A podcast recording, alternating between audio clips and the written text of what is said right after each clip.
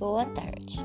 Hoje nós vamos falar sobre as dificuldades encontradas às pessoas de idade para usar a tecnologia. Por eu ter sido é, nascido na época da máquina de escrever a lenha, eu possuo muitas dificuldades. A tecnologia para mim é um bicho de 200 cabeças e não só de uma cabeça. Por isso estou aqui, tentando aprender alguma coisa.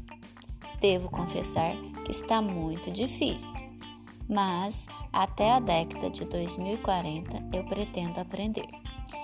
Então, você que está começando agora, siga um conselho. Comece logo, não perca as esperanças, porque em 20 anos você, como eu, vai conseguir. Siga em frente. Boas aulas!